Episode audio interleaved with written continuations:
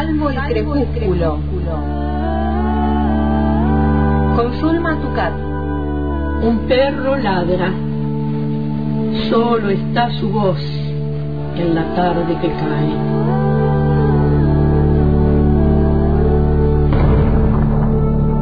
Soy el solitario que escucha sus ladridos en el poniente. El crepúsculo. Suelo rodar en el abismo, en el abismo, enternece el crecimiento. Del habla, del habla, está hecho el vuelo.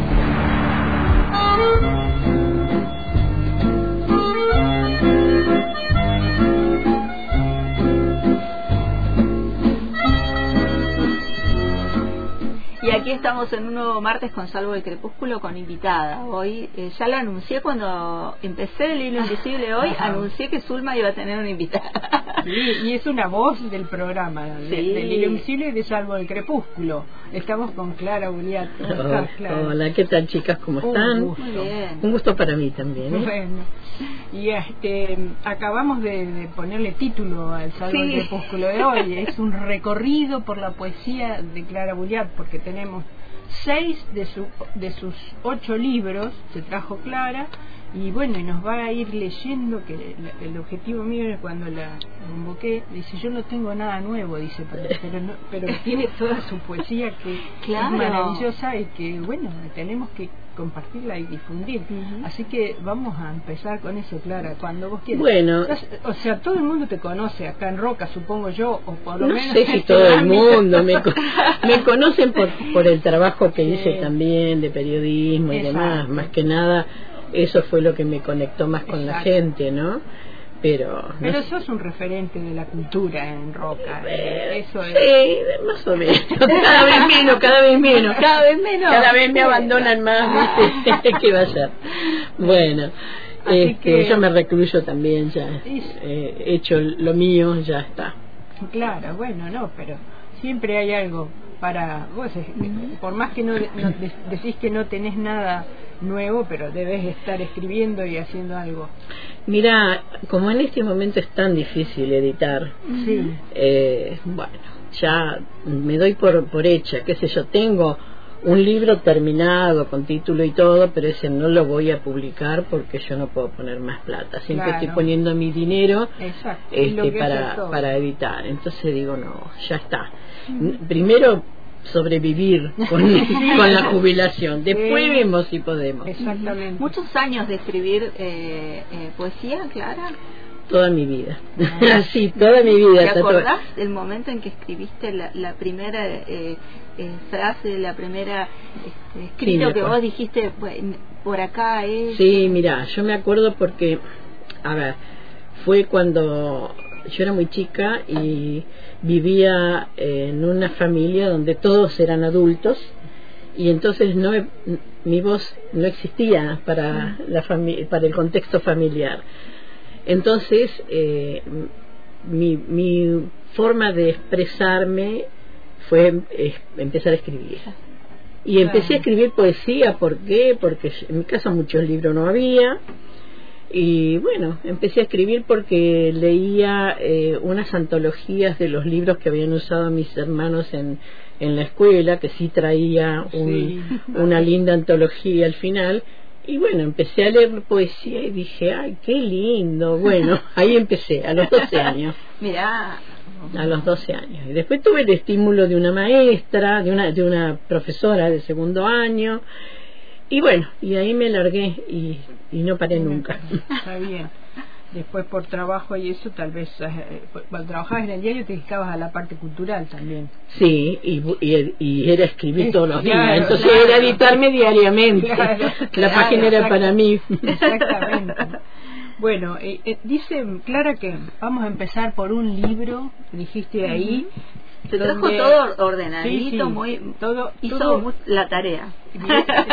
la tarea para la radio. Bueno, yo, le, yo les digo que yo hago esto porque como soy bastante dispersa y insegura, tengo que hacerme un, un armado para, para, está perfecto. para hacerlo. Y ahí, ahí me comentabas que te, eh, es el primer libro, creo, que es- escribiste influenciada por una de las poetas más maravillosas que le hemos traído acá, pampeana ella, que es Olga. Olga.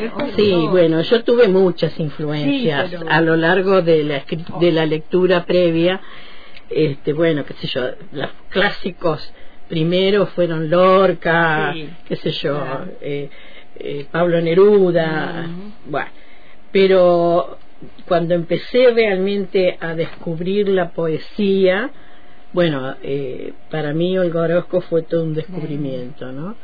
Y acá en este libro hay influencia de varios, pero yo elegí este, que es uno de los tantos que tuve con, con eh, la influencia, yo digo la influencia, Sí. no sé si... Es, es como Eh, que uno se inspira o, o dice, ah, esto me gusta y bueno, de alguna manera lo modifica y modifica su, su forma de expresar. Claro, yo por ejemplo es- escribía más, más, más cortito, el verso más, más chico, y con ella empecé a, a- a elaborar un, un Verso más. verso más, más largo, este, pero bueno, eh, fue una etapa nada más. Bueno. Bueno, entonces voy a leerles de, de mi primer libro que se llama Cartografías y que fue editado por la editorial Vinci Guerra de Buenos Aires. Y este libro nació por la voluntad infinita de, de una amiga que tuve, que era Perla Silvetti. Generosa, hermosamente generosa con la cultura y con la gente que ella apadrin- amadrinaba este, muy frecuentemente. Y ella me dijo, ¿no tenés ningún libro editado? Ah. No, no tengo ninguno porque no puedo editar. Claro. Bueno, yo te pago un libro.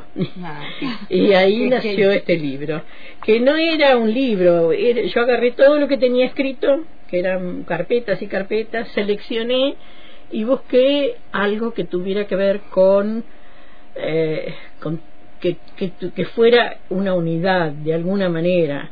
Entonces, este libro se llama Cartografías porque eran, yo a mí me encantaban los mapas, Ah. fue lo primero con lo que me contacté, una forma de volar y de Sí, irme, sí, encanta. una forma de evasión y de y de bueno, de abrir el mundo, ¿no? Mm. Y entonces eh, eh, esta, estas cartografías son viajes reales y viajes interiores. Ajá. De alguna manera eh, tienen que ver con el viajar de Exacto. alguna forma. Bien. Bueno, el poema que voy a leer de este cartografías se llama Pase, Paso de mi sangre incorporada. Cuerpo dentro del cuerpo, mi sangre rememora internamente mi transitar externo. Se demora algunas veces en la coagulación del éxtasis, se ablanda y se desliza confiada por senderos que parecen claros, como marcados por chispas celestiales. Se estremece cuando debe atravesar oscuros laberintos, profundos socavones donde no siempre el oxígeno preside. Azorada, empujada por contradicciones que se originan en lejanos mandatos, mi sangre sabe muy poco del corazón que la bombea, tan poco como mi vida conoce del origen, casi tan casi nada como sé mi destino. Pero sigue, confusa y ensimismada en la tarea de andarme, condenado galeote de su propio mar embravecido, remando sigilosa las costas de su abismo, a veces con la brújula en la mano, o esperando la luz de algunos faros que debieron encender para orientarla. Otras veces, enfurecida por vendavales que la azotan y que golpean sus flancos lastimados, casi siempre con destino impreciso, tratando de descifrar las voces de sus bestias, averiguando el rumbo, preguntando el destino, las escalas y si hay un puerto final y dónde queda. Mm. Maravilloso. Bueno, este es un poema que tiene sus años, ¿no? Es Claro. decir, porque fue una, como una recopilación que yo hice de todo lo que tenía escrito antes de empezar a publicar. El libro está publicado en, do- en 1998, creo. Sí, en el 98. Sí. pero bueno, es una cantidad de poemas que yo tenía escritos de otra Y- época. ¿Te pasa, ¿Qué te pasa cuando volvés después de tanto tiempo a, a releer esta obra? ¿Te, ¿Te pasa que por ahí decís, ay, esto lo podría haber, lo podría modificar o no? O ya está y, y- y queda así. Yo creo que es una, para mí, libro, libro ed- editado es libro terminado, porque antes de terminarlo, antes de editarlo, le di 40 vueltas y lo corregí muchas veces. Entonces, Exacto. este, tiene, tiene mucho trabajo detrás, no es una improvisación, no, ninguno de los poemas, ¿no? Entonces, cuando yo decido que lo voy a editar es porque ya lo trabajé lo suficiente, ¿no? Eh, eh, son etapas, esta fue una, Exacto. lejana en mi tiempo, en mi vida. Eh, uno va evolucionando de acuerdo a las lecturas que tiene, las influencias, la, la- las- los tiempos. Yo escribir así largo ahora parece como fuera de contexto. Claro. No entra en el canon actual. Hay que escribir cortito y hay que escribir de lo cotidiano. Si vos no escribís de lo cotidiano, no sos poeta en estos tiempos. Sí, es como todo muy cortito, muy rápido, muy fugaz. Este, no, pero a veces pasa que eh, decía, hoy podría haber dicho esto o, o haberlo dicho de otra manera. Mucha gente dice que no quiere volver, eh, algunos escritores Sí. he escuchado, a sus libros por, para no, claro, para no pasar por esa situación, viste, que decía, ay, a ver si le quiero cambiar algo y ya no puedo, viste. No. Bueno, de hecho algunos toman... Ah, podés reeditarlo. Exacto, Tenés la posibilidad de reeditar y de mejorarlo y de cambiarlo. Bueno, yo de hecho al uno he reeditado, que después lo voy a, a nombrar, este que es uno de los últimos que yo edité. Claro. Lo reedité por, porque no me gustaba la edición que tenía. Ah. eh, Bueno, y de paso corregí y cambié algunas cosas. Claro. Este, pero porque no me gustaba, porque la edición no tenía, por ejemplo, no tenía solapas, este, no tenía eh, eh, el, el- ¿cómo es? El ICBN, Claro. este, bueno, entonces tuve la oportunidad de reeditarlo, tuve una platita y dije, me había quedado sin ninguno y entonces lo reedité. Sí, claro. Pero es, es- es muy excepcional eso. Eh, claro. Bueno, vamos por el segundo, donde dice que ahí hay un poema con algunas palabras de Lunfardo. Qué interesante. Bueno, fue otra etapa de mi vida también. Tiene que ver con que yo, eh, a ver, cuando empecé a, ir al centro de escritores y demás, no sé por qué eh, empecé a escribir con algunas, eh, para, para hacerlo más coloquial al lenguaje, Ah, este, tiene, empecé a usar algunas palabras del lunfardo y todos me decían que yo lo que escribía era como tangos. Eran como, yo creo que por la, inclu- la inclusión de, de palabras lunfardas, Claro. ¿no? Pero también eh, porque había, era toda una, una etapa bastante eh, rebelde, enojada, de esas. Estabas en esa etapa. En esta etapa donde no me sentía que no encajaba con nadie y demás. Bueno, este libro se llama Señales y está editado por acá, por la facultad, por Publifadex.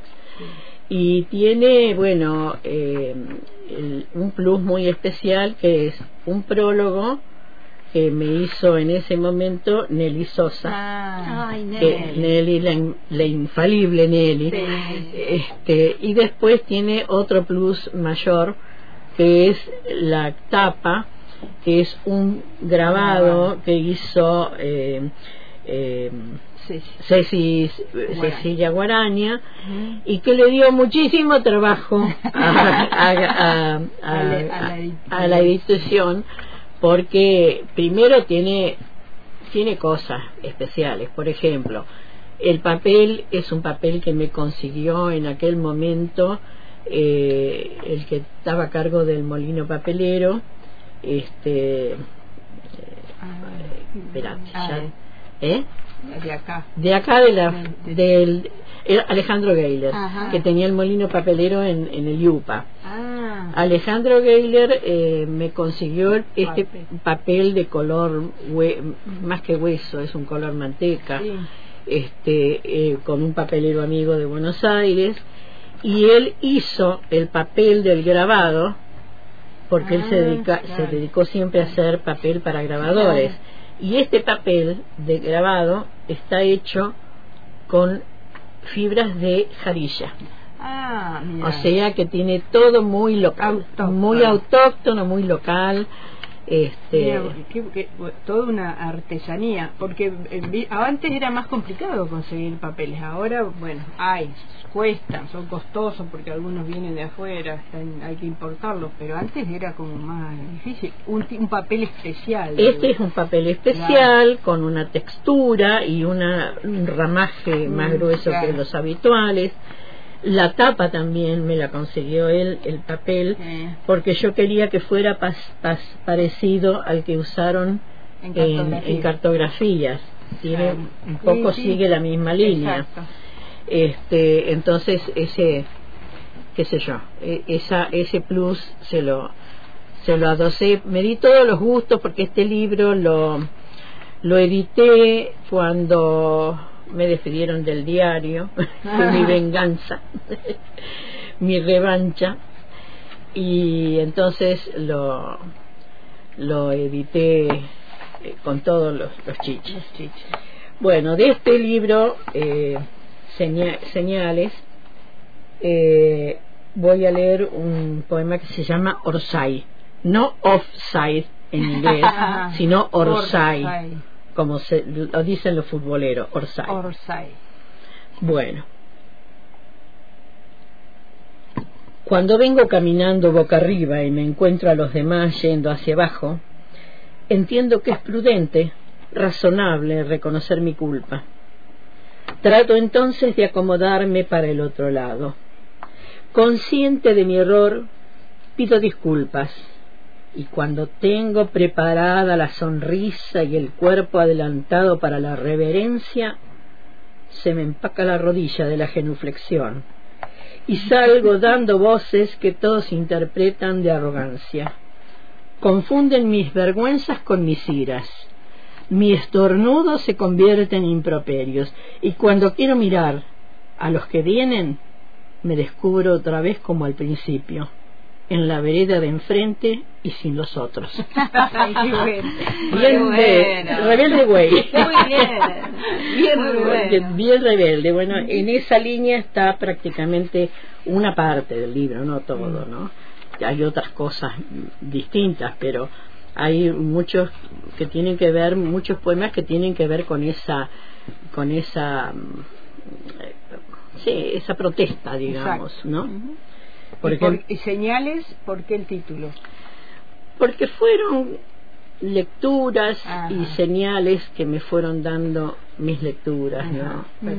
Y la vida también, me fue dando exacto. señales. Hay algunos muy cortitos que tienen que ver con con los con con las señales que me dio la vida, por ejemplo, este que es muy cortito que dice desesperanza. Gastarse los dientes rumiando la ternura sin objeto y saber que siempre se estará tan triste como un paraguas en medio del desierto. Ah, La vida. pa. qué imagen. Exacto. La vida. La vida. qué imagen esa. Sí, hermosa, me encantó. Bueno, Bueno. eso para mostrar que escrito cosas muy diferentes una de Diferente, otra, ¿no? Exactamente. Bien. Y ahí Bueno, ahora- antología. Una antología y ahí aparece algo del feminismo. No, no es, no, Ah. esta no es una antología, este, No, esa. Ah, agorafagia agorafagia. se llama. Le puse un nombre medio raro, bien elaborado. Es una conjunción de dos palabras, agora del espacio abierto Sí. y fagia de comer, de fagocitar. Es representativo del desierto, es decir, de nuestra Patagonia, de nuestra Ah. meseta. Sí, y entonces yo le pongo como un, un, po- un poco de, eh, digamos, eh, le doy una, una guía, digamos, al, al, al libro en total, que dice algo así como, si no puedo llegar a, a los demás, porque me quedan muy lejos, tengo que comerme el Ah. espacio para llegar al otro, que es un poco la, la, la idea de, del espacio que tenemos en este en este lugar no Mm.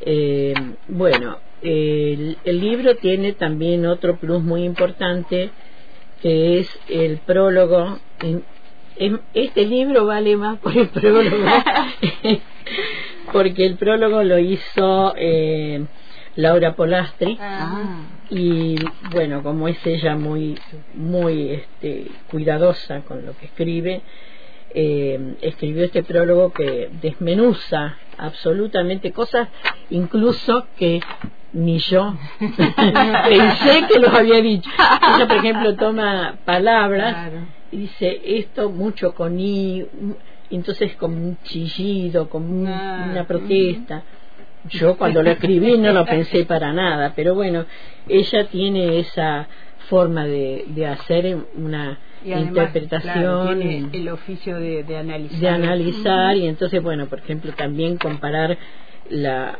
la antropofagia con de, de los del, de, Brasil, de Brasil del Brasil Ajá. de un eh, autor de Brasil que ahora ni sé cómo se llama este eh, con, con mi con mi poesía ¿no? nada que ver pero no nada que ver sino que no hubo una intencionalidad porque yo ni sabía que, que existía la palabra antropofagia Exacto.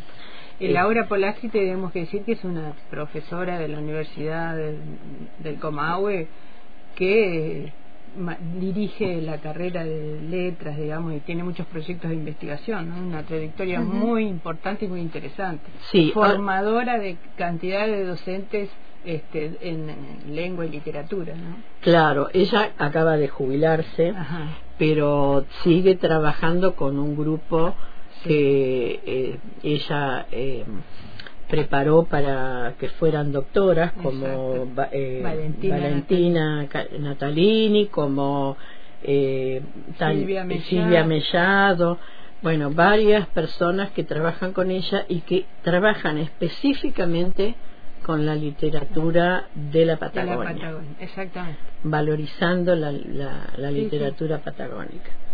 Eh, una genia. Sí, sí, muy, muy, Bueno, muy trabajadora, por eso- investigadora. Claro, por eso para mí es orgullo que este libro tenga ese prólogo para mí muy importante. ¿no? Incluso de paso digo que ahora hay ha salido una revista digital que se llama Meridional, Sí, que la, la, la hicieron este grupo y están en... sí, y ahí me metieron un poemita mío. Sí, este, bueno, eh, de este libro que tiene tres partes y pero son todos poemas muy cortos, numerados y mm, eh, yo voy a leer un, un solo poema que es de la, la sección que se llama eh, no a ver cómo se llama agorafagia precisamente, ¿no? Precisamente. Y entonces pongo ágora, espacio abierto, fagia, comer.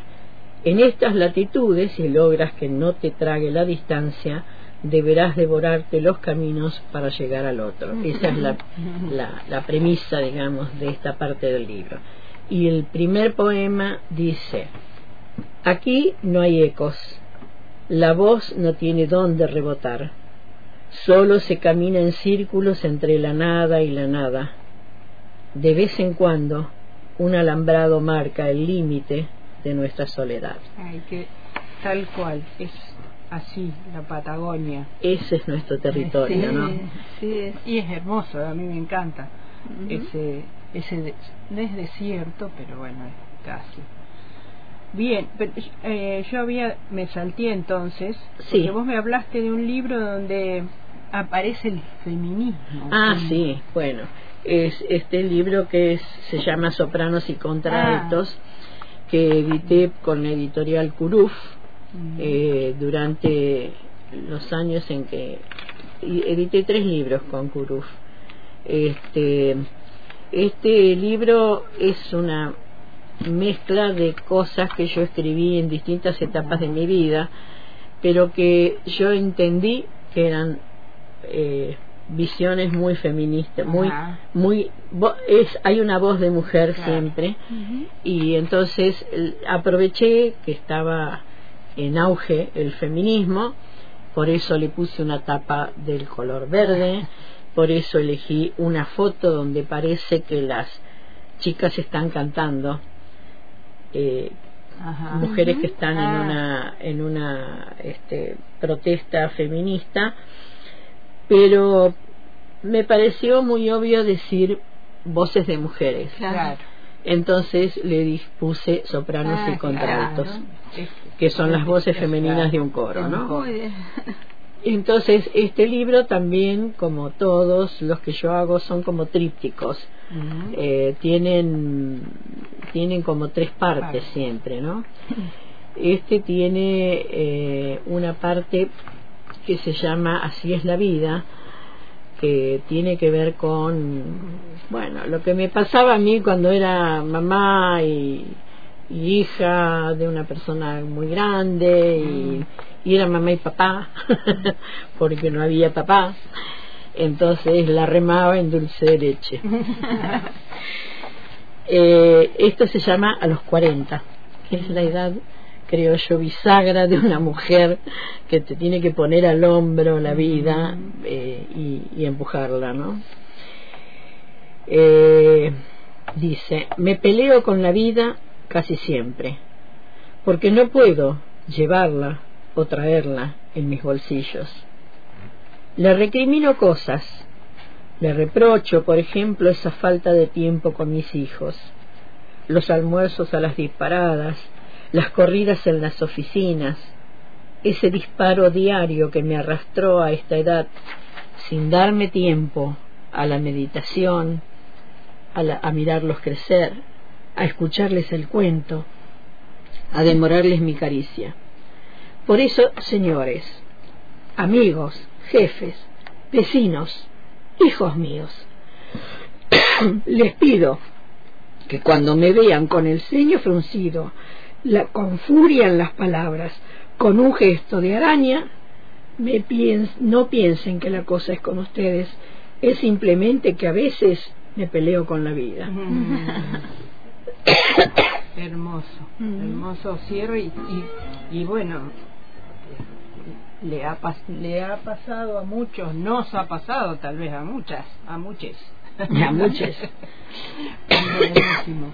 Este se llama entonces eh, Sopranos Y contraltos. y contraltos. Y fue editado en el 18. En el 2018. 2018. Ujú.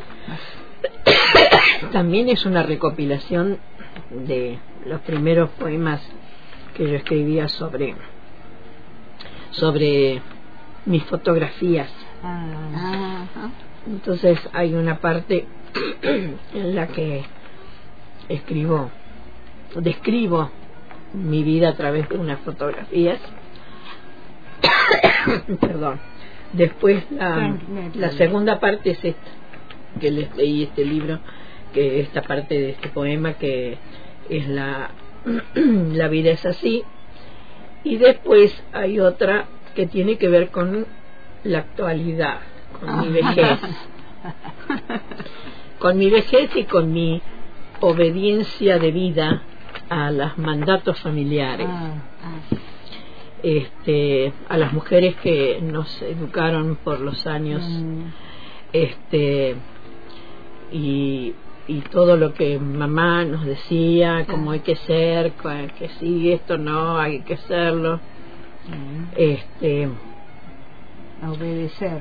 obedecer y obedecer a los mandatos familiares.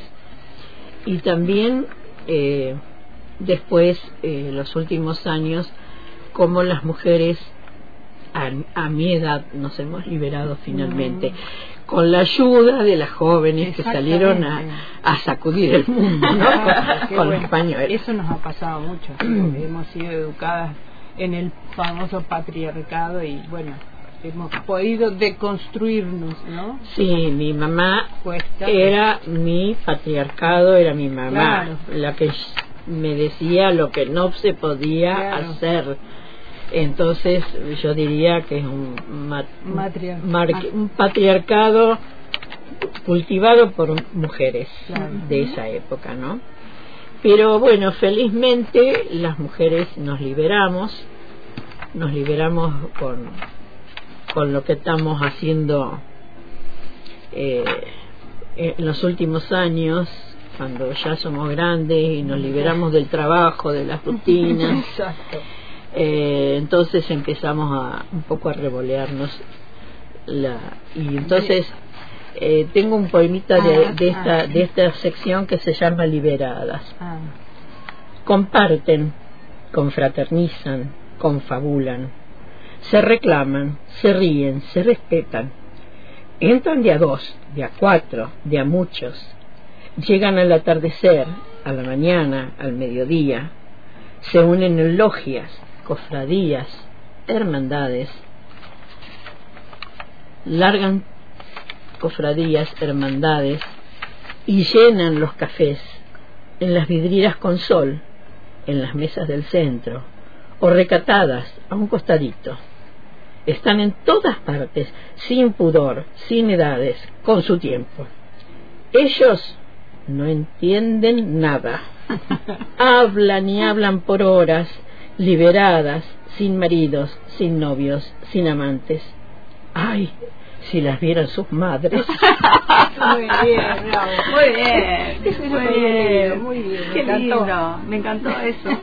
Muy bien. Bueno, eso para demostrarle que el feminismo existe Sí. desde muchos años Sí, antes sí, de los pañuelos verdes, Bueno, ¿no? claro, de hecho hay muchas, bueno, hemos leído acá, traído muchas, muchas poetas que en su momento fueron Y- unas Insignias de Exacto, Claro, como las naves insignias. revolucionarias en el. Claro. Diana Velez estaba diciendo ayer Claro. antes de una entrevista, Diana Velez sí, fue una de las que se largó por el mundo a hacer lo que se le cantó Sí. y vino y escribió y bueno, está sobre eso, ¿no? Súper- ella con Úrsula Le Guin que se que se comunicaban las Exacto. dos ella Sí, sí, eh, una traducía a la otra de Bueno, hay tantas, ¿no? La Peri Rossi, Cristina Peri Rossi, que también la vemos, la uruguaya, ¿no? Que está en- ahora vive en España. Irene Gruz Irene Cruz, bueno, un yo me siento muy identificada con Sí, Irene sí. vos no sabés porque Es ella es dura también era Sí. dura no y además este bueno tenemos algunas cosas en común el asma por ejemplo el no Ajá. poder respirar bien Ah, el haber pasado la época del proceso con los niños chiquitos este bueno algunas cosas que que son eh, producto de la misma edad ¿Cómo estamos? Ya, ya pasamos. ya nos pasamos. Bueno.